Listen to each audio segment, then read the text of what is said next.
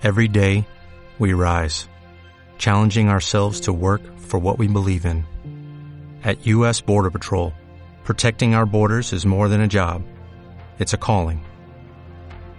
Agents answer the call, working together to keep our country and communities safe. If you are ready for a new mission, join U.S. Border Patrol and go beyond. Learn more at cbp.gov/careers. En la actualidad necesitamos respuestas claras y concretas para enfrentar a la sociedad en la que nos toca vivir. Fe y actualidad. Respuestas bíblicas a los dilemas de hoy. Bienvenidos. Hola amigos, les saluda Gonzalo Chamorro y estamos muy contentos de darle la cordial bienvenida a su programa Fe y Actualidad de la 997 El Camino Contenido que Transforma. Seguimos en tiempos de conmemoración, celebración y por supuesto en tiempos de Adviento siguiendo el calendario litúrgico. Ya tuvimos un programa donde pudimos explicar qué es el calendario litúrgico, los textos bíblicos seleccionados para recordar la venida del Redentor y también los cánticos y los cuadros de belleza y adoración que nos invita por supuesto a constantemente destacar la gracia de nuestro Señor Jesucristo para nuestras vidas. Y hoy tenemos un tema sumamente importante porque nos conecta con parte de la historia de la salvación y tiene que ver con la vida de María, ese instrumento que eh, Dios usó para que se pudiera cumplir ese acto milagroso del nacimiento de nuestro Señor. Recordando las palabras de Gálatas 4, capítulo, capítulo 4, verso 4, que el Señor Jesucristo nació bajo mujer y por supuesto también bajo la ley en el cronos, en el tiempo de Dios. Y el tema que nos convoca precisamente es la importancia de recordar la historia de la redención y los instrumentos, ¿verdad?, que Dios utilizó para que se cumpliera este acto milagroso. Y para eso me acompañan en cabina eh, buenos amigos, profesores y por supuesto mi amada esposa, la licenciada Carolina Ruiz de Chamorro. Bienvenida a cabina de la 997 El Camino Contenido que Transforma. Muchas gracias eh, por esta oportunidad de compartir una vez más con ustedes, queridos amigos y amigas que nos escuchan. Gracias también, también por concedernos estar ahí en donde usted se encuentra. Le animamos a que si puede tomar el texto bíblico, lo, lo, lo busque para que pueda seguirnos con, con, a través de la lectura, ¿verdad? Gracias. Exactamente. Y también, bueno, nuestro buen amigo ya conocido panelista del programa Fe y Actualidad, Josué Estrada. Bienvenido, Josué, a este programa y a este espacio también de reflexión, de adoración y de contemplación a la redención de nuestro Señor y por supuesto a recordar las figuras bíblicas del nacimiento de nuestro Señor. Hola Gonzalo, hola a todos los que nos están escuchando. Es un gusto estar aquí reflexionando de este tema y sobre todo de este personaje importante en la historia de la salvación. Así que te invitamos a que puedas conectarte junto con nosotros a través del WhatsApp más 502 5895 5778 y por supuesto también a través de las diferentes redes sociales Fe y Actualidad FM en Facebook o también nos puedes encontrar con ese mismo nombre en Instagram. Y te invitamos a que puedas comentar eh, junto con nosotros el programa del día, la importancia de eh, María en el en la historia de la redención como aquella que ha sido seleccionada, como aquella que ha sido bienaventurada, como aquella que ha sido dichosa porque ha sido precisamente eh, reconocida por el Señor para dar a luz al a nuestro Salvador. Así que mientras te preparas para compartir junto con nosotros, te invitamos a escuchar esta canción y ya retornamos aquí por la 997 El Camino, contenido que transforma. Búscanos en Facebook como facebook.com diagonal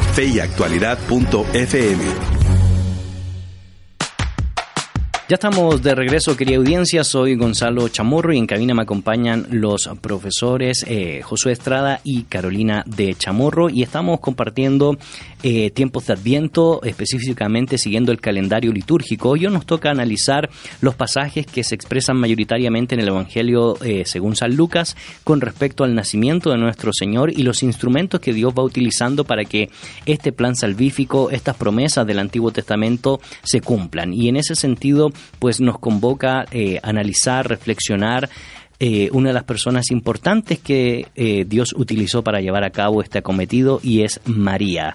Y en ese sentido, pues Carolina, cuéntanos un poco sobre la vida de María dentro del contexto histórico, dentro de la tradición y por supuesto dentro del texto bíblico. ¿De quién estamos hablando?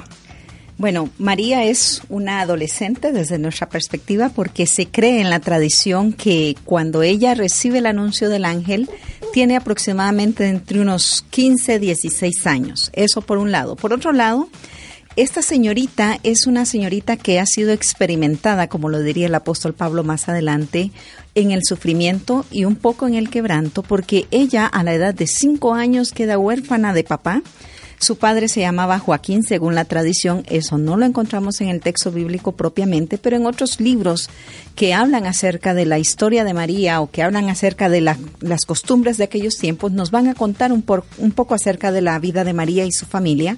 Pero luego a los siete años, eh, queda huérfana de madre también. Hmm. Y por eso es que se cree que entre los 5 y los 7 años, pues obviamente queda su, su formación, su dirección en manos obviamente de Ana, que es la madre de María.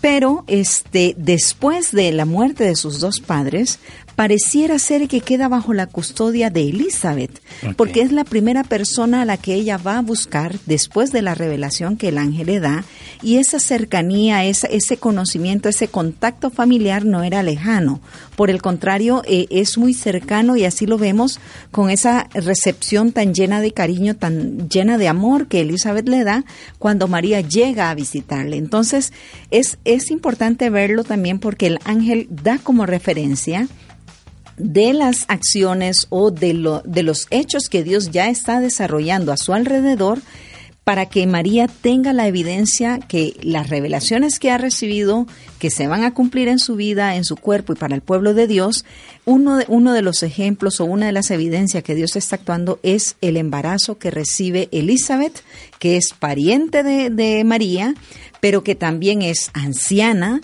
sin embargo había sido estéril, y toda esa noticia le sorprende a María, pero le alegra también, y ella no va a donde Elizabeth para comprobar sino va para celebrar junto con Elizabeth esa visita o ese advenimiento del Hijo de Dios a este mundo. Y es todo un cuadro, por supuesto, eh, Josué, donde nosotros podemos ver cada detalle que Lucas, como buen médico historiador, ¿verdad?, eh, desarrolla a partir del capítulo 1, sobre todo mencionando eh, la aparición del ángel Gabriel, que no es cualquier ángel, ¿verdad?, sino hay una categoría, ¿verdad?, dentro de la angelología bíblica, enviado por Dios, pues, a esta ciudad de Galilea llamada Nazaret para encontrar precisamente a una virgen desposada. Y interesante porque Carolina menciona de que no solo es una virgen desposada, sino que es una adolescente dentro de nuestra cultura, ¿verdad? Alguien de 14 años, 15 años, según la tradición, pues para nosotros nos pareciera muy aberrante que ya estuviera desposada o en proceso de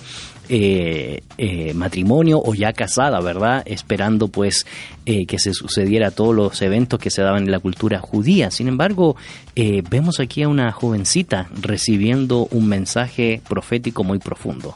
Sí, bueno, obviamente si lo enmarcamos en la cultura, no no, no causaría tanto escándalo porque era una edad más o menos en la que empezaban a, casarse, entonces no, eh, obviamente si lo vemos con nuestros ojos sí traería un poco de, quizá de problema, pero en la cultura de ese tiempo no tanto. Pero lo que decías, yo creo que María, de hecho ahorita cuando entremos al texto lo vamos a ver mejor, es una joven que está abierta al mensaje de Dios, a este nuevo mensaje de Dios, porque obviamente va a ser un evento trascendente y que no tiene comparación en, en, la historia de la salvación. Quizá hay algunos paralelos, pero María lo supera por mucho, quizá Ana en el Antiguo Testamento, pero obviamente el evento de eh, Dios encarnándose, pues va a ser único. Y hay un versículo clave que sería Lucas 1.38, que es como eh, eh, un poco el, un texto clímax, cuando después de haber escuchado la palabra del ángel, que es obviamente un mensaje de Dios, un mensaje divino, pues María se rinde a la obediencia ante Dios y dice, aquí está tu sierva, y eso trae una teología muy importante del discipulado. Correcto. Sin embargo, eh, es importante destacar este pasaje, ¿verdad? Que eh, tiene que ver con la parte, una de las partes climáticas del primer encuentro con el ángel, el primer llamado, la primera convocatoria.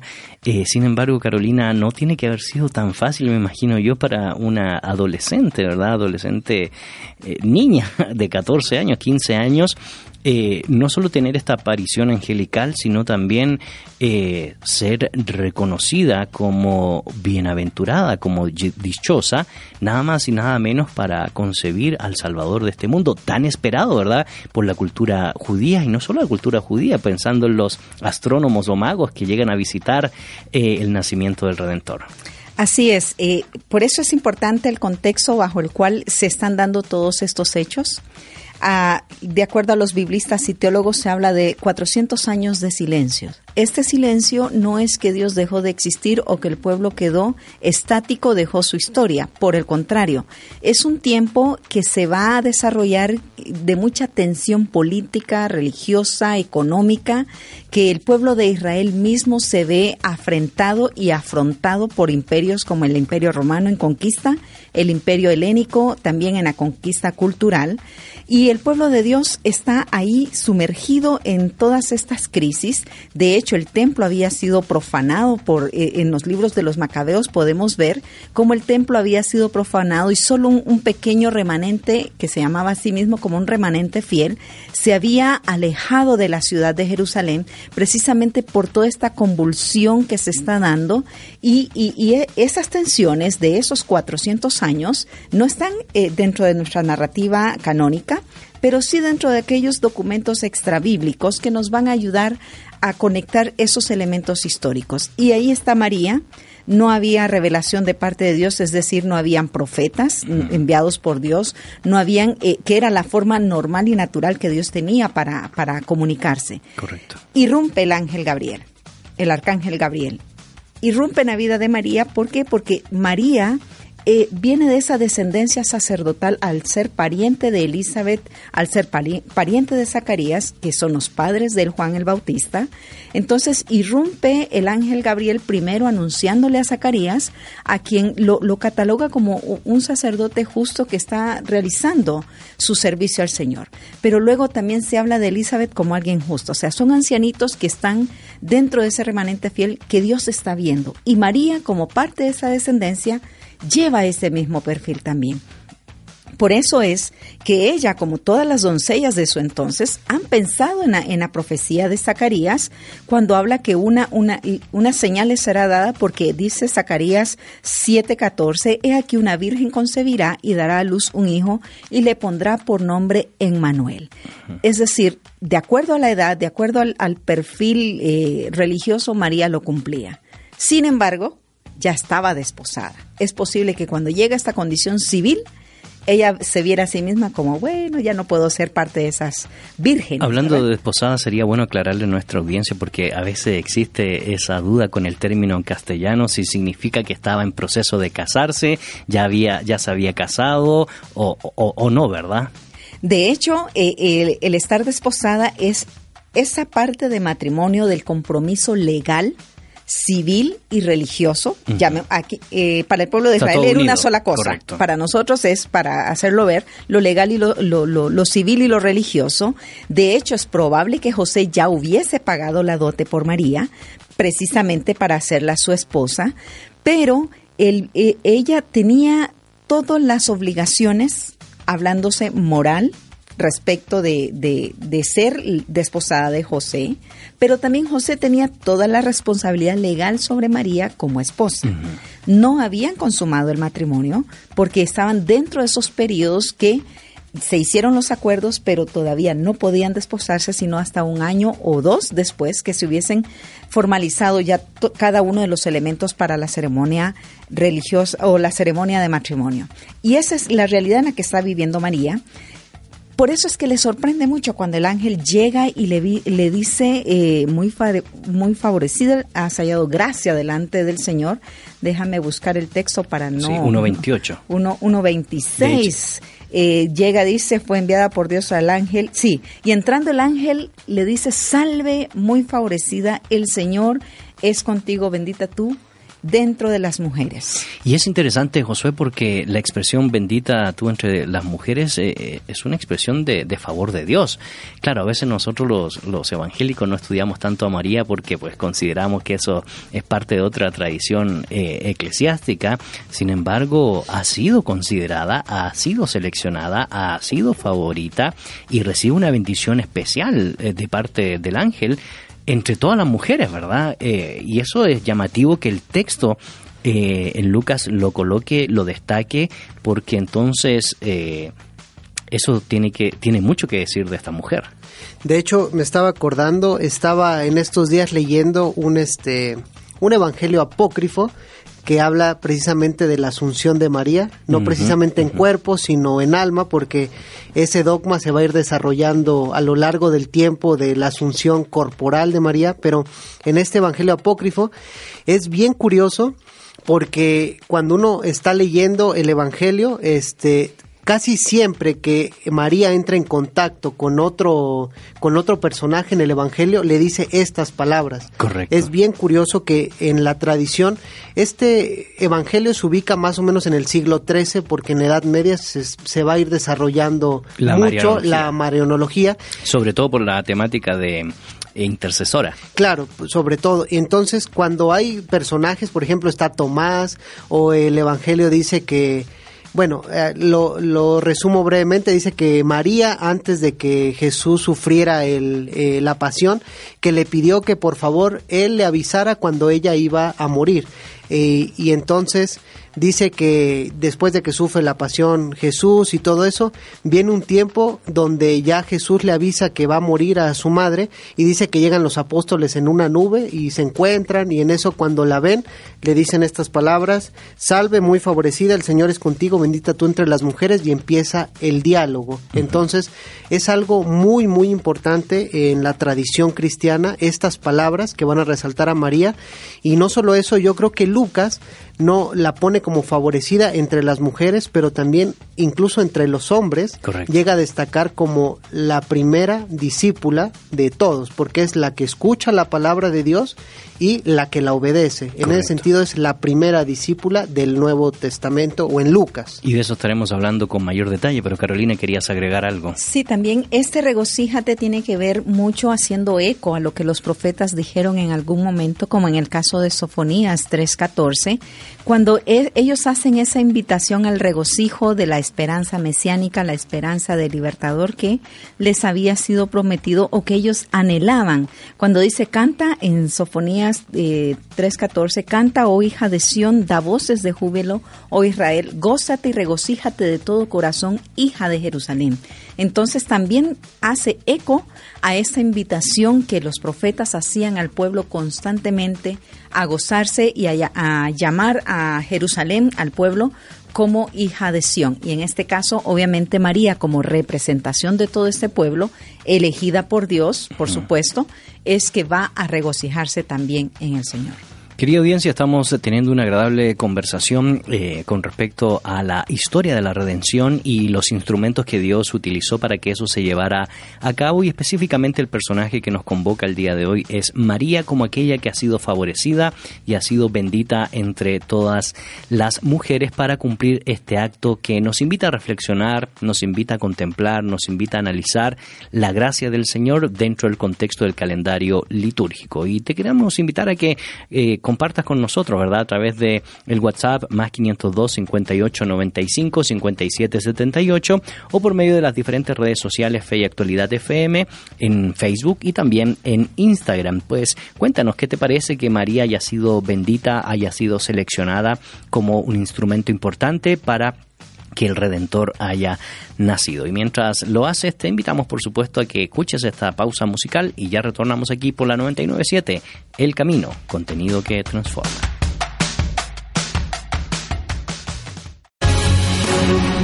Búscanos en Facebook como facebook.com diagonal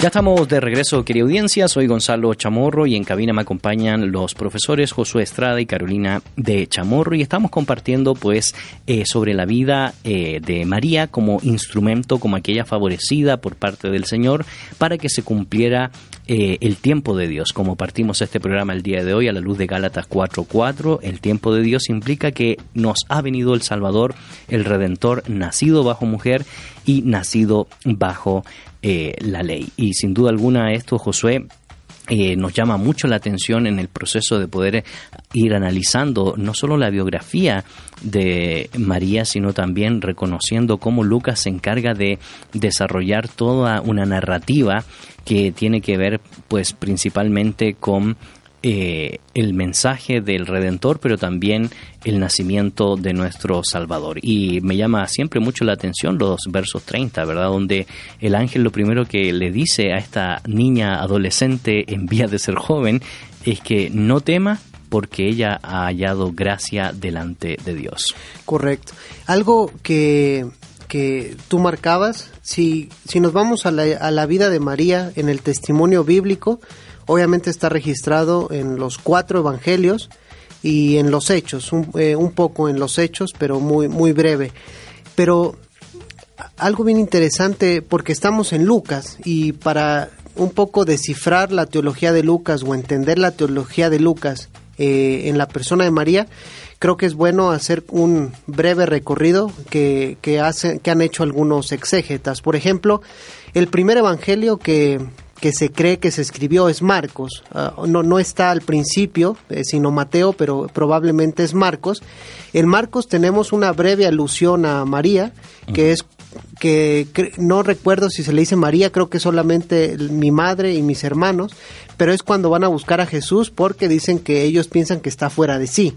Correcto. O sea, está en su ministerio y piensan que está fuera de sí, lo van a buscar y le dicen los discípulos o la gente que estaba alrededor de Jesús, tu madre y tus hermanos te están buscando y Jesús plantea una pregunta, ¿no? ¿Quién es mi madre y mis hermanos?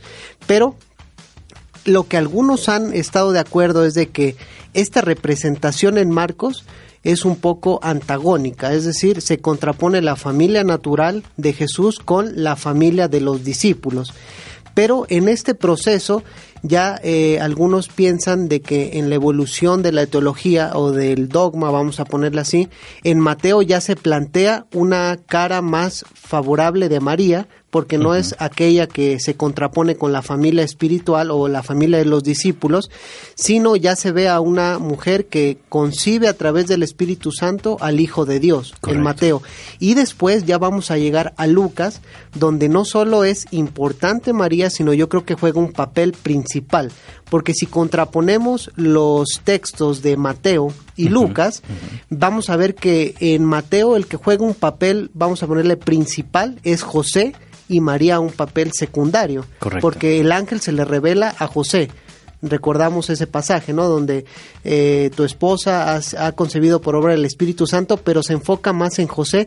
En cambio, en Lucas hay un desarrollo teológico donde José pasa a ser el elemento secundario y María ya el elemento primario de la revelación, porque ya es este diálogo profundo, incluso el Magnificat de María ya marca como alguien en, eh, que es eh, importante en el papel de la salvación y no solo eso, sino como no sé si decir esta palabra un poco eh, corrige la, lo que se puede percibir en Marcos sí. de que ya no es contraponer los discípulos con la familia natural, sino ahora la familia natural pasa a ser parte de los discípulos porque María es discípulo desde el primer momento que recibe el anuncio del ángel. Bueno, y más que corregir, creo yo, es, claro, Lucas tiene más posibilidades porque se, se encargó de, de, recopilar más datos claro, y tener más fuentes. Un desarrollo teológico. Es un desarrollo teológico. Sin embargo, Carolina, eh, eh, este aparecimiento, ¿verdad?, de, de, María dentro del contexto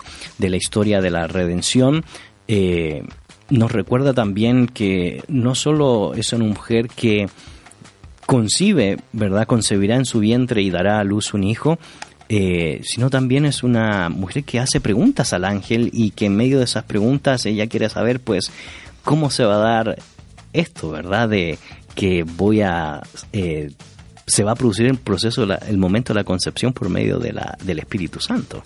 Sí, antes de contestar a, esta pregunta, me gustaría eh, agregar a lo que ya mencionó Josué respecto de la intención de Lucas. Me gusta que Lucas eh, empieza a dar un papel muy protagónico al Espíritu Santo. Eh, y en este proceso nos cuenta dos nacimientos especiales y que se les llama relatos de nacimiento porque son nacimientos o relatos de personajes que van a ser importantes dentro del plan de redención. Nos cuenta en primera instancia el relato de Juan, pero primero la visita a Zacarías, Después es que Elizabeth obviamente concibe, pero ahí no se dice que es por causa del Espíritu Santo, pero Elizabeth concibe, ¿verdad?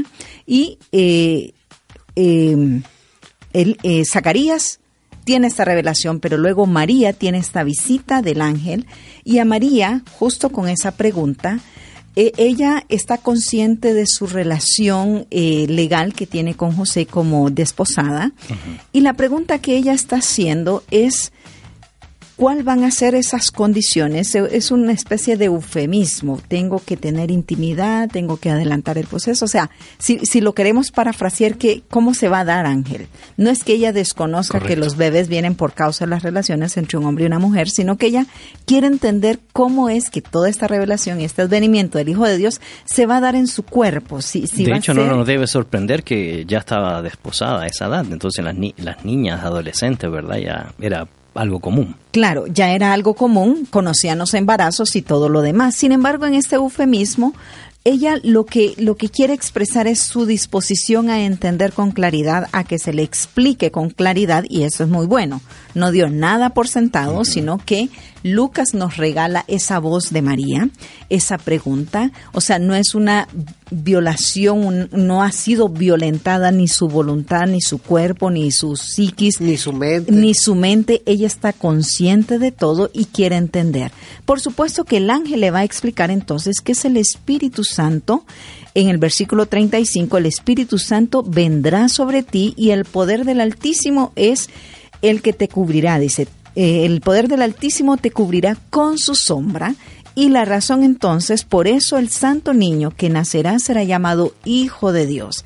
Si se dan cuenta, Dios envía, esta relación trinitaria, Dios envía. Eh, el Hijo es el que está siendo anunciado y el que va a nacer, y el Espíritu Santo es el que va a cubrir. Entonces, Lucas nos deja ver desde el primer momento cómo, después de esos 400 años de silencio, la Trinidad está empieza el Espíritu Santo a tomar un, un lugar protagónico en la teología del Nuevo Testamento, algo que no se daba en el Antiguo Testamento porque eran eh, personajes puntuales que llegaba el Espíritu para una actividad particular y se iba. Pero acá el Espíritu viene y llena. El Espíritu viene e inunda. El Espíritu llena y en el caso de María cubre con su sombra, ¿verdad? Entonces es importante que nosotros hoy en día entendamos que Dios viene actuando de, eh, eh, la Trinidad, no es solo Cristo, no es solo, no es solo el Espíritu Santo, ni solo Dios Padre, sino la Trinidad. Y más adelante vamos a ver cómo también en el Magnificat, ¿verdad? A partir del versículo 40, 39 y en adelante hasta el 55, Elizabeth es llena del Espíritu Santo y por eso es que hago mención de esto. Y María también ya es llena del Espíritu Santo y canta. Elizabeth reconoce que María es la madre de su Señor, es decir, María no abrió su boca, ella dijo, hola, y el Espíritu Santo llena a Elizabeth y ella irrumpe en alegría y reconocimiento hacia María. Así es. Pero María devuelve todo ese reconocimiento hacia Dios. Así es. Porque ella se reconoce como sierva. Así como lo dijo en el versículo 38, es a que la sierva hágase conmigo como tú has dicho. Después ella va a cantar que toda su alma y todo su ser alaban a Dios y reconoce que Dios es el que merece toda honra, todo poder, todo honor, porque Él es el que coloca a los poderosos, pero también los quita. Él es el que da la riqueza a los ricos, pero que también se la quita para dársela a los pobres. Él es el que humilla a los orgullosos para enaltecer a los humildes. María es consciente de la misericordia, la justicia y la bondad de Dios. Y, me llama mucho la atención en este diálogo, relación que mencionó Carolina José, donde aparece María y Elizabeth, porque Elizabeth eh, reconoce que María ha sido bienaventurada, entonces ya no es solo una declaración angelical, sino que ahora es, una, es un reconocimiento eh, terrenal por parte de, de, Elizabeth en el versículo 42 del capítulo 1. Y no solo reconoce a la mujer como bendita, sino bendito el fruto. Pero la declaración que viene después eh, es impresionante porque en el verso 43 eh, Elizabeth dice, ¿por qué se me concede esto a mí? Que la madre de mi Señor, eh, y, ya reconoce, ¿verdad? Que lo que hay en el vientre de María es nada más y nada menos que el Curios, ¿verdad? Eh, el Señor de Señores. venga a mí. Entonces es un cuadro de mucha esperanza, es un cuadro de que los tiempos se han cumplido, que la palabra profética del Antiguo Testamento comienza a cobrar sentido en, este, en esta expresión, en este cuadro de, mucha exaltación, adoración y belleza. Bueno, ese, ese versículo que tú has este, eh, dicho, el 1.43, nos puede dar para mucho porque eh, han habido debates desde los primeros siglos de la iglesia de la madre de mi Señor, que eh, María es madre de Dios, madre de Jesús solamente, y, pero ahí nos podemos ir en infinidad de debates.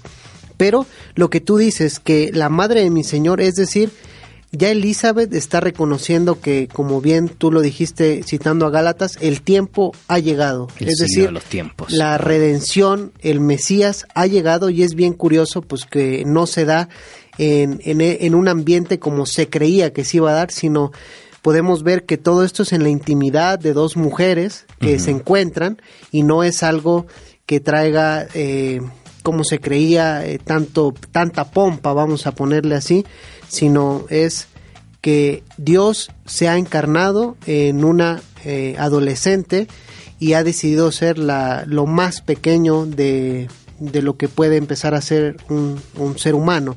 Y lo, con lo que hablábamos de la pregunta, yo me estaba acordando de que, como decía la maestra Carolina, María es, o sea, en toda esta narración María siempre tiene como el buen ojo de Lucas, vamos a ponerle, porque si contraponemos la pregunta de Zacarías con la de María, podría ser casi igual. O sea, los dos están preguntando algo lógico. ¿Cómo conoceré esto? Dice Zacarías. Y María, ¿cómo será esto? Es decir, lógicamente, pues están haciendo una pregunta válida. Pero la respuesta del ángel yo creo que revela la profundidad o el corazón de la pregunta, porque a Zacarías se le castiga con la mudez, eso quiere, algunos lo han interpretado como que había falta de fe, y María es una pregunta que nace desde la fe, es decir, ya creía, pero esa fe que siempre busca creer, eh, y profundizar y lo vamos a ver ya cuando nace Jesús, cuando lo va a buscar por ejemplo al templo, que le reprocha, hijo mío, ¿por qué nos haces esto? Y Jesús le contesta, pues en los negocios de mi padre tengo que estar. Y dice el texto que María, aunque no entendía, guardaba todas estas cosas en su corazón. Cuando los magos o los sabios de Oriente llegan, a ver a Jesús, igual que le empiezan a explicar todo lo que había pasado, dice que María no entendía, pero guardaba todas estas cosas en su corazón. Es decir, el verdadero, el verdadero discípulo cree, eh, se arrodilla ante la voluntad o hace la voluntad de Dios, pero también es un creer que va en crecimiento, como María. Carolina. Es importante también recordar que el buen creyente debe recordar cómo Dios ha orado antes. Y en el caso de Zacarías, como sacerdote conocedor de la, la, ley, de las narrativas y todo eso, podría haber recordado la experiencia de Abraham y Sara, que en su vejez ellos tuvieron el hijo de la promesa él es casado, es cierto, ya está viejito, eh, las costumbres de las mujeres ya se le había quitado a Elizabeth, etcétera. Entonces hay una condición similar de necesidad de un milagro. ¿Sí me explico? Y quizás por eso, y, y lo mantenemos en una, en una condición de posibilidad el ángel o Dios, en este caso, que envía al ángel, le da la mudez a Zacarías por dos motivos. Uno, bueno, le reprende y otro le dice, hasta aquí va a llegar tu incredulidad. O sea, no vas a emitir más palabras para expresar incredulidad, sino observa cómo mi poder se va a manifestar. Lo que yo he dicho es real. se va a pasar. Y por eso es que es interesante cómo Lucas otra vez deja ver ese, todo ese despliegue de, de la manifestación de Dios, no solo en el capítulo 1, sino también en el capítulo 2, cuando ya viene el tema del nacimiento, las canciones de los ángeles, hay todo un, un, tema neumatológico presente, desbordante en cada hecho que Lucas nos empieza a narrar. Y en el caso de María, pues obviamente eh, no estoy teniendo intimidad con un varón, ¿cómo será eso?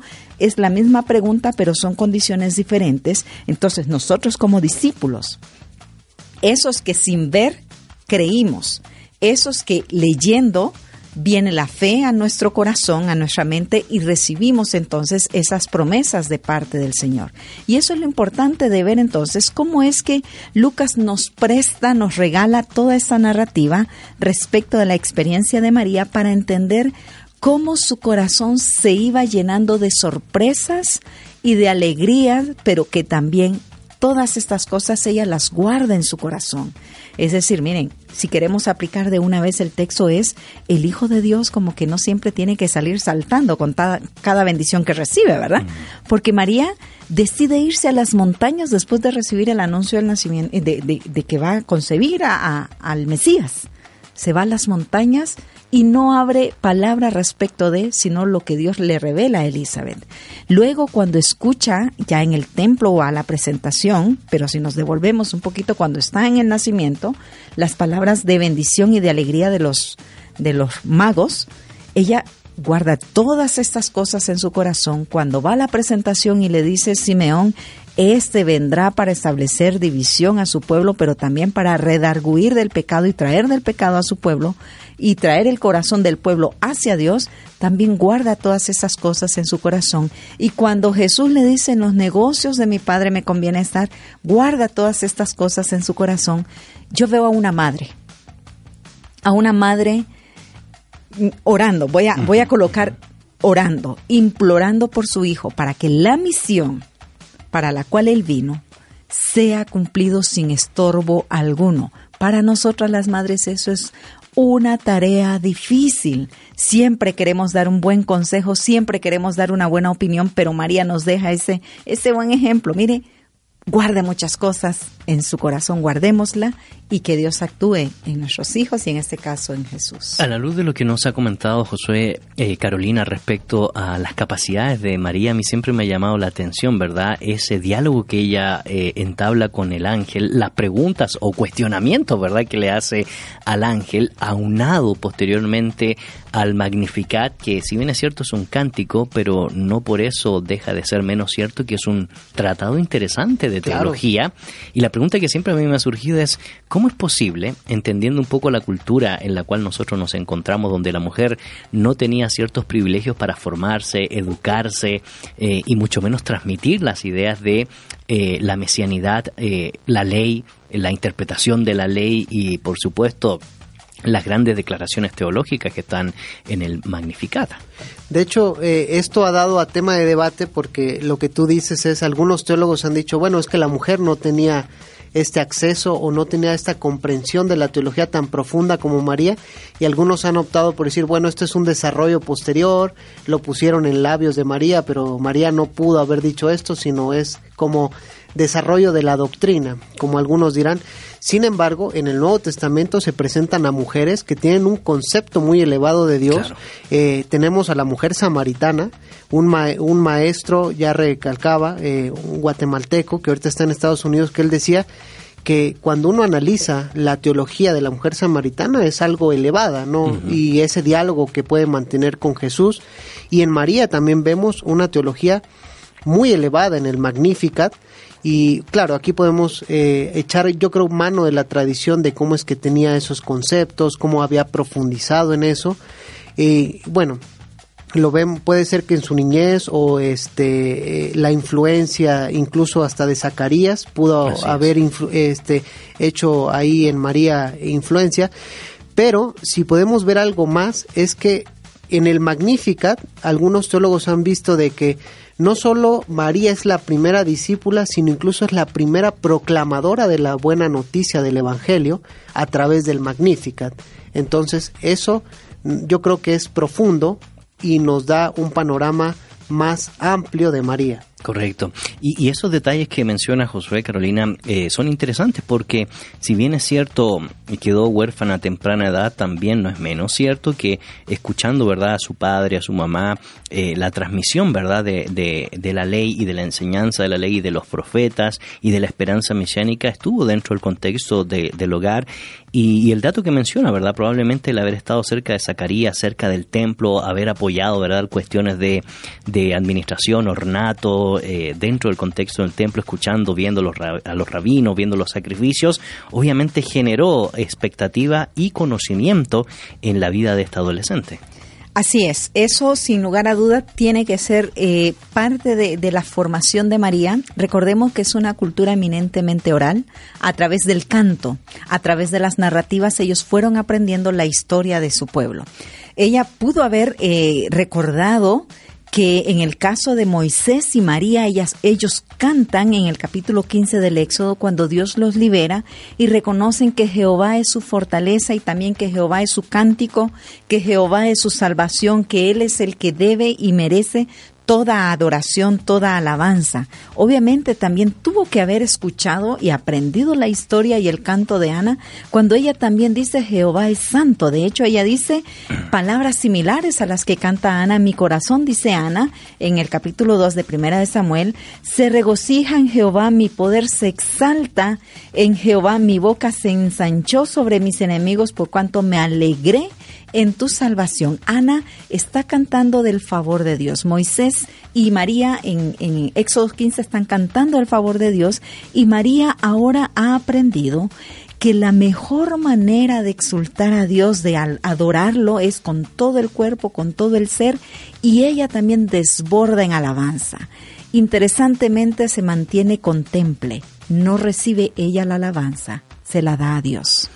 Estamos teniendo una agradable conversación con respecto a la vida de María como un instrumento, como una persona dichosa, bienaventurada por haber sido escogida, seleccionada por parte de Dios para eh, ser parte de la historia de la salvación. Y te queremos invitar a que te contactes con nosotros a través del WhatsApp más 502 58 95 57 78 o nos puedas escribir también en las redes sociales de Facebook, Fe y Actualidad FM y también de Instagram. Queremos que escuches este espacio de noticias positivas y ya retornamos aquí en tu programa Fe y Actualidad. Noticias positivas. Centroamérica. Operación Bendición de CBN da capacitaciones médicas en Centroamérica. Está ayudando a las personas a obtener atención médica en Centroamérica. El municipio de Comasagua, en El Salvador, es muy remoto y sus residentes tienen acceso limitado a los centros de atención médica por lo que puede ser difícil obtener incluso atención médica básica. Eso significa que incluso las lesiones y enfermedades simples pueden convertirse en algo mucho peor. Operación Bendición organizó un seminario de capacitación en salud en la ciudad para que las personas pudieran aprender cómo cuidar su propia comunidad, incluidos primeros auxilios, RCP, atención preventiva y más. Ahora, los voluntarios locales de salud comunitaria pueden ayudar a sus vecinos a evitar que los pequeños problemas de salud se conviertan en grandes. Gracias a sus socios, Operación Bendición ofrece a las comunidades remotas de todo el mundo las herramientas que necesitan para mantenerse saludables. La Operación Bendición continuará llegando a los enfermos y empobrecidos a través de brigadas médicas gratuitas, distribuyendo medicamentos y suministros médicos, proporcionando cirugías que cambian la vida, capacitando y equipando a trabajadores de salud comunitarios y distribuyendo sillas de rueda a los discapacitados. Cuba. Defensor de libertad religiosa en Cuba fue liberado. Ricardo Fernández, un destacado defensor de la libertad religiosa en Cuba, ha sido liberado después de haber sido detenido arbitrariamente en régimen de incomunicación durante 29 horas. Sin embargo, los agentes de seguridad del Estado le advirtieron que probablemente aún enfrentará cargos penales.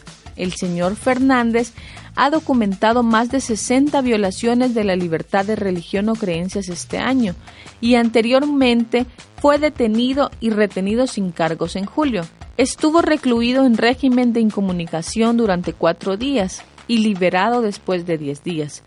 Poco después de esta experiencia expresó su preocupación por el hecho de que el gobierno intentara fabricar un caso penal en su contra, preocupaciones que parecían confirmarse cuando muchos de sus vecinos y colegas informaron que agentes de seguridad del Estado se habían acercado a ellos para hacerles preguntas sobre el activista. He mantenido mi posición y la mantengo, agregó Izaguirre. Pueden hacer conmigo lo que quieran, pero no dejaré de defender los derechos de los ciudadanos cubanos a la libertad de religión o creencias. Y estas fueron las noticias positivas. Búscanos en Facebook como facebook.com diagonal Ya estamos de regreso, querida audiencia. Soy Gonzalo Chamorro y en cabina me acompañan los profesores Josué Estrada y Carolina de Chamorro. Y nuevamente te recordamos que estamos reflexionando sobre eh, la vida de María dentro del contexto del calendario litúrgico y, los y el tiempo de Adviento, ¿verdad? Donde recordamos e insistimos, ¿verdad?, en tener un espacio de adoración eh, porque nos ha nacido un Salvador, el Redentor ha llegado y ha usado el Señor pues muchos instrumentos, entre ellos la vida de María. Y estábamos conversando un poco sobre las implicancias eh, teológicas e históricas y contextuales eh, respecto a este cántico de María el Magnificat, donde encontramos, por supuesto, una teología muy interesante. Sin embargo, también una humanidad, Josué, también no menos interesante en el sentido de que María reconoce su bajeza, en el sentido de que, ¿cómo yo voy a ser una aventurada en medio de tanta mujer, verdad, que podía haber sido seleccionada? Y esos cuadros de humildad, de María de presentarse como sierva o esclava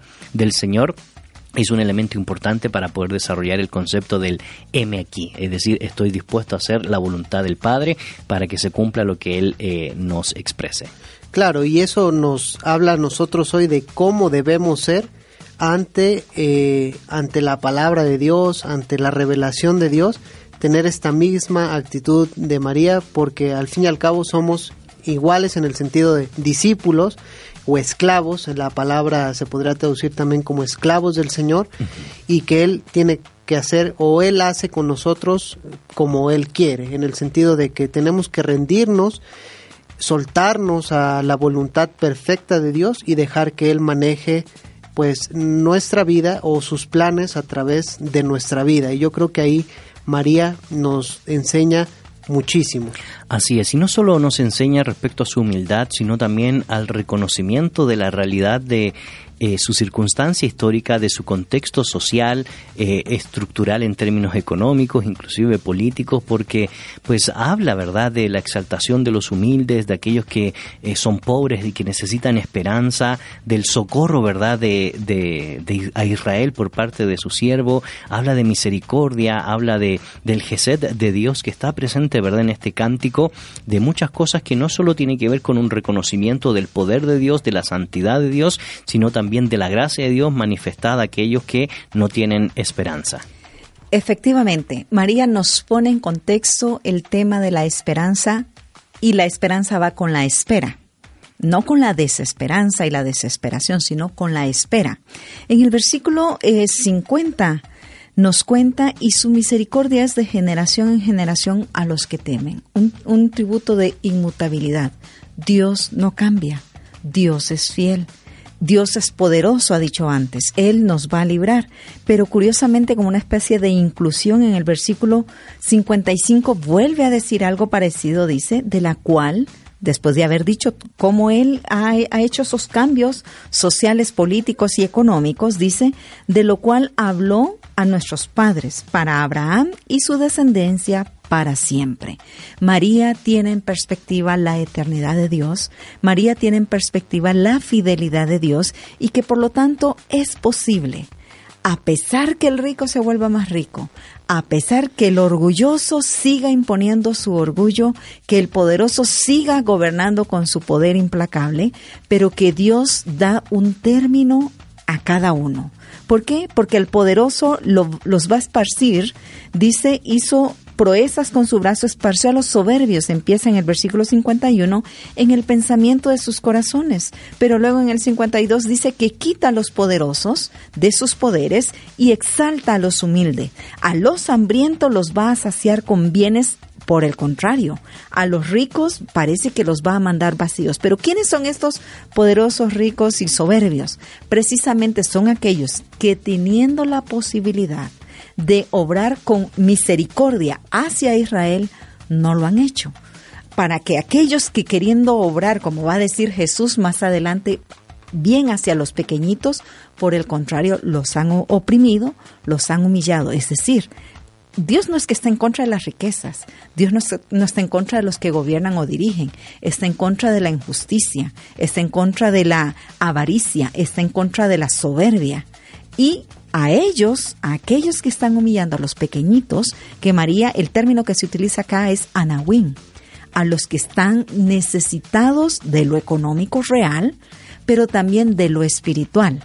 Y aquí todos ellos se conjugan en la persona de María porque María viene y se humilla como representante de su pueblo delante de Dios y lo reconoce como poderoso, como misericordioso, como santo y eterno. Y a mí me llama la atención de que no solo se constituye ahora en una teóloga, en una analista de su propia realidad, en una bienaventurada o en una dichosa por haber sido seleccionada, ¿verdad? Incluso como hasta profeta la podríamos catalogar. Como sino que utiliza el lenguaje de los profetas del Antiguo Testamento para eh, convertirse en no solo aquella que anuncia la esperanza, sino también aquella que hace eh, ese llamado de atención para arrepentirse y volverse a Claro, de hecho, eh, si algo, eh, su Magnificat puede resumir es como la teología de mesiánica, vamos a ponerle así, es un resumen de lo que se está esperando, misericordia, este, que obviamente quita a los poderosos y ponga a los humildes o a los que han puesto la confianza en Yahvé, es decir, es una auténtica profeta del Nuevo Testamento, vamos a llamarle así, eh, aunque a, lo mejor a algunos no les gusta, pensando que los profetas... Pero lo está haciendo, está denunciando el pecado. Pero, está haciendo em, labor profética. María está haciendo exactamente labor profética. E imaginación profética. Lenguaje profético. Y está teniendo los temas eh, de los profetas, es decir, juicio, restauración, misericordia, etcétera. Aquí podríamos decir se conjugan la teología profética en María llega a su máxima expresión o una de sus máximas expresiones. Exactamente, y es un texto muy rico que queremos invitarle pues a que lo pueda analizar dentro del, del contexto de su hogar en estos días de, Adviento, de, de prepararnos, ¿verdad?, para conmemorar, para celebrar, para recordar la venida del Redentor, pero también para ver, eh, Carolina, las responsabilidades y desafíos que tenemos a la luz de la historia de la salvación, a la luz de la historia de la redención, sobre todo tomando en cuenta no solo el ejemplo de nuestro Redentor, sino también de estos instrumentos que Dios utilizó, eh, a pesar de nuestra propia bajeza, ¿verdad? Dios decide utilizarnos y, nos da un grado de responsabilidad en la proclamación, en el anuncio de lo que implica la venida de nuestro Salvador. Así es. De hecho, eh, el anuncio de Lucas está lleno de milagros. Eh, personas de la tercera edad concibiendo hijos, doncellas, señoritas, vírgenes concibiendo hijos, eh, hambrientos saciados, poderosos eh, derribados, soberbios derribados, humildes exaltados, hambrientos saciados. Lucas nos llena eh, dentro de su teología de esperanza. Estas fiestas a veces llenan de tristeza a mucha gente cuando han perdido un ser querido, cuando no pueden cantar, solamente llorar porque su corazón se ha amargado por diversas circunstancias sucedidas. Pero María nos recuerda, es posible creerle a Dios, es posible esperar en Dios. No importa el poder que esté oprimiéndote, no importa la situación que te esté agobiando, Dios es fiel, Dios es misericordioso, pero tú debes mantenerte fiel. Tú debes creerle, debes recibir esa, esa promesa de que a todos aquellos que le reciben, a todos aquellos que creen, Él les va a dar de su espíritu y les va a ser parte de ese pueblo, de esa nación santa, que bueno, es un tema que más adelante se va a desarrollar, pero María nos dice, créele a Dios, porque Él es el que ha hecho la promesa de generación a generación y cumple. Así es. Y esto nos genera desafíos, ¿verdad? A la luz de lo que eh, implica esta celebración, Josué, de Adviento. Y por supuesto, cada día nos estamos acercando más, independientemente de la fecha, y lo hemos discutido en otras ocasiones. Aquí no estamos para, pues, generar un foro eh, debate en términos arqueológicos, antropológicos, teológicos, filosóficos, si Jesús nació eh, en diciembre o en septiembre o finales de mayo. Eh, dejémoslo para otra ocasión ese debate sobre los argumentos que se han dado, porque el punto principal pues es el nacimiento y la venida del Redentor y todo lo que hay alrededor, ¿verdad? Como lo hemos podido ver a la luz del análisis de, la vida de, de María. Y eso nos deja desafío no solo por el relato del capítulo 1 de, de Lucas, sino también por las palabras de, de, la propia María que deberían ser ejemplos para nosotros hoy de exaltación, de, eh, de adoración, de doxología, pero también de hacer un llamado de atención a arrepentirnos y volver nuestra mirada a la, a la cruz. Claro, yo creo que eso es bien importante. Bueno, con lo que decías del nacimiento, incluso en la, en la era del cristianismo, pues obviamente algunos sabían que no había sido en esa época, pero no les este, trajo mayor problema. Pero regresando a María, yo creo que algún tema que hemos tocado, no solo estamos celebrando que Dios se ha hecho carne, que es el evento yo creo que por antonomasia de la humanidad, sino al mismo, al mismo tiempo que celebramos que Dios ha hecho carne, estamos recordando que también Dios va a regresar o Jesús, eh, su Hijo Maranata, va... Jesús viene. Jesús viene y eso nos deja, hay una palabra que estamos a la espera. Algunos han querido cambiar eh, el término de estar a la espera por estamos en expectativa. Es decir, eh, estar a la espera, algunos lo han interpretado de que puede estar en nuestra mente de que puede venir o no. Es decir, esperamos, pero puede ser que venga o no. Y hubo un teólogo alemán que se llamaba que se llama Jürgen Mollmann que decía que no le gustaba por eso la palabra espera sino expectativa, sino es decir, estamos convencidos de que Jesús va a regresar y estamos a la expectativa de ese regreso. Y yo creo que podemos ver un poco de eso en María también que no estaban viendo como será o no será, sino estaban a la expectativa de que el Mesías iba a venir y cuando vino, que se manifestó eh, ante ella, solamente pudo decir, aquí está tu sierva, y eso es algo que nos deja cómo debemos de vivir nuestra vida como siervos del Señor, esperando que Él haga su voluntad en nuestra vida. Carolina, ¿qué implicaciones tiene entonces la vida de María a luz del fiat mi o del M aquí, verdad? Para el discipulado hoy, no solo a la luz de lo que nos convoca, ¿verdad? La mera celebración de, la, del advenimiento del Redentor, sino también eh, las implicaciones de este testimonio de una mujer de fe para el discipulado cristiano hoy, para la iglesia hoy y por supuesto para eh, nuestro peregrinar y andar a la luz de este ejemplo que hemos analizado. Sí, Dios sigue invitándonos, Dios sigue invitando a su pueblo a ser parte de su plan. Eh, la concepción del Hijo de Dios se dio una vez, es irrepetible, es única. Sin embargo, cuando escuchamos las últimas palabras de Jesús antes de ser arrebatado al cielo, Él invita a todos sus discípulos y los desafía. Y les dice, vayan y hagan discípulos y enséñenle todas las cosas que yo os he enseñado y, y bautícenles y, y les da un mandato. Y ese mandato es para cada uno de nosotros hombres, mujeres, niños, ancianos, ricos, pobres, personas en autoridad, personas bajo autoridad, todos somos desafiados. Y el perfil de María, una persona humilde, sencilla, que reconoce que si Dios la ha hecho bienaventurada es por su gracia y misericordia, no por su capacidad, ni siquiera por su condición humilde, sino porque a Dios le plació, Dios quiso. Y Dios sigue invitándonos, Dios sigue llamando a sus hijos, Dios sigue queriendo que cada uno de nosotros cumplamos con eso que hemos llamado la gran comisión. ¿Por qué? Porque Él no va a llamar únicamente a los capaces, pero va a capacitar a todos los que Él llama.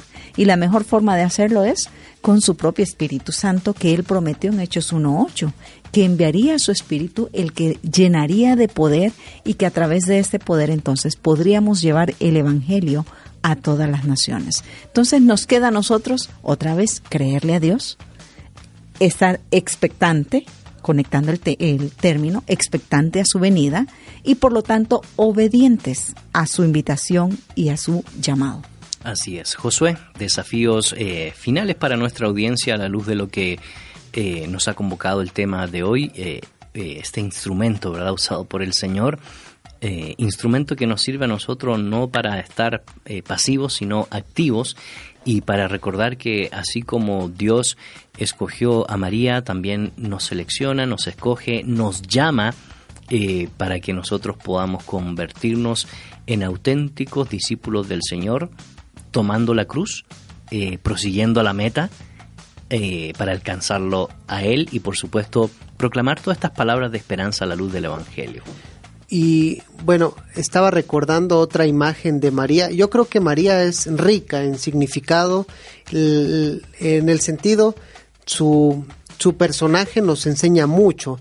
Si, si vemos a la luz del Evangelio de Juan, ¿Quién está al, pie de la cruz? Es el discípulo amado que puede haber debate aquí, pero el discípulo amado puede ser un simbolismo de el discípulo que sigue fielmente a Jesús, pero está a la pie con María y con, con otras personas, pero está a la pie con María. Es decir, el discipulado de María pudo, como todo discípulo, pudo haber sufrido a lo mejor algunos este, algunas decepciones, porque, bueno, si mi hijo es el Salvador y yo veo que lo están matando, ¿qué, qué puede estar pasando? Sin embargo, la que está al pie de la cruz es María, mientras todos los discípulos han abandonado al Maestro, incluso aquel discípulo atrevido que le dijo, Señor, yo hasta moriría por ti, y al final se va y la que sigue al pie de la cruz es María, con esta figura del discípulo amado que son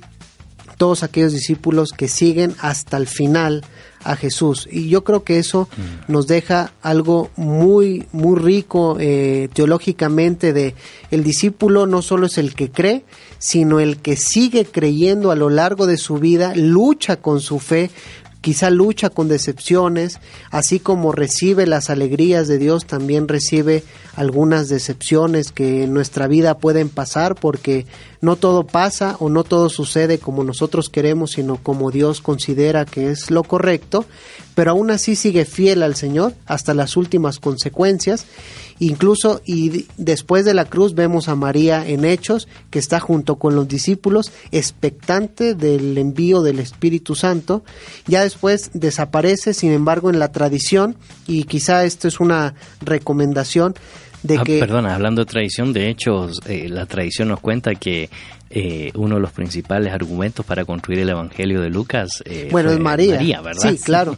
Y yo creo que como cristianos evangélicos tenemos que volver a releer estos textos con otros ojos, es decir, ya no con los ojos antagónicos de estar peleando con la otra tradición, porque si bien es cierto de que no podemos estar de acuerdo con dogmas que se han venido desarrollando, eh, yo creo que muy temprana, este, muy tardíamente, la Inmaculada Concepción es del siglo XIX, la Asunción de María es del siglo XX, aunque traen algunos, este, con, algún contexto de la Edad Media, incluso del siglo II, pero María siempre fue importante para la tradición cristiana, es decir, para los discípulos, para los escritores es importante María, tiene un valor teológico y nosotros tenemos que regresar a estos textos, a releer a María y ver qué nos enseña en nuestra vida, cómo nos enseña a ser mejores discípulos y mejores seguidores del Señor. Y el texto en el capítulo 2, Carolina, verso 9, dice, y aquí se les presentó un ángel del Señor y la gloria del Señor los rodeó de resplandor y tuvieron gran temor. Pero el ángel les dijo, no teman porque aquí eh, os doy nuevas de gran gozo que será para todo el pueblo, que os ha nacido hoy en la ciudad de David un Salvador que es Cristo, el Señor. Y ahí se cumple, ¿verdad?, las palabras del ángel y por supuesto el proceso que llevó al nacimiento del Redentor por medio de este instrumento que hemos dialogado el día de hoy, que es María. Así es, evidentemente otra vez ese despliegue de poder eh, espiritual, de ese poder divino alegrándose con los, los hombres, alegrándose por la llegada del Hijo de Dios, alegrándose por la llegada de ese Mesías, de esa esperanza, de esa redención para el pueblo. Y ahora Dios se encarga otra vez de difundir la noticia. No es María, no es José, es Dios que se encarga de difundir y de cantar desde los cielos, porque aquí son los ángeles los que están cantando y les están anunciando a un grupo de pastores Miren, el perfil que Lucas nos, nos deja ver es un perfil de gente humilde.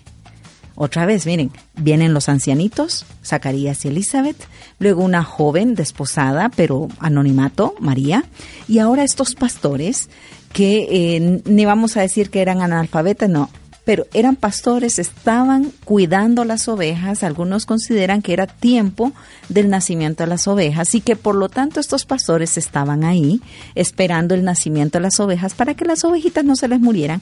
A ellos Dios quiere anunciarles, a ellos les da también esa buena noticia, esa alegría de que ha llegado el Hijo de David. ¿Y cómo es que se hacen esas conexiones? Bueno, José era descendiente de la casa de David y por eso es que se, se, ve como esa unión de la casa de David con esa unión sacerdotal se dan en esas dos familias para que Jesús después pueda ejercer tanto un sacerdocio como una posición de realeza.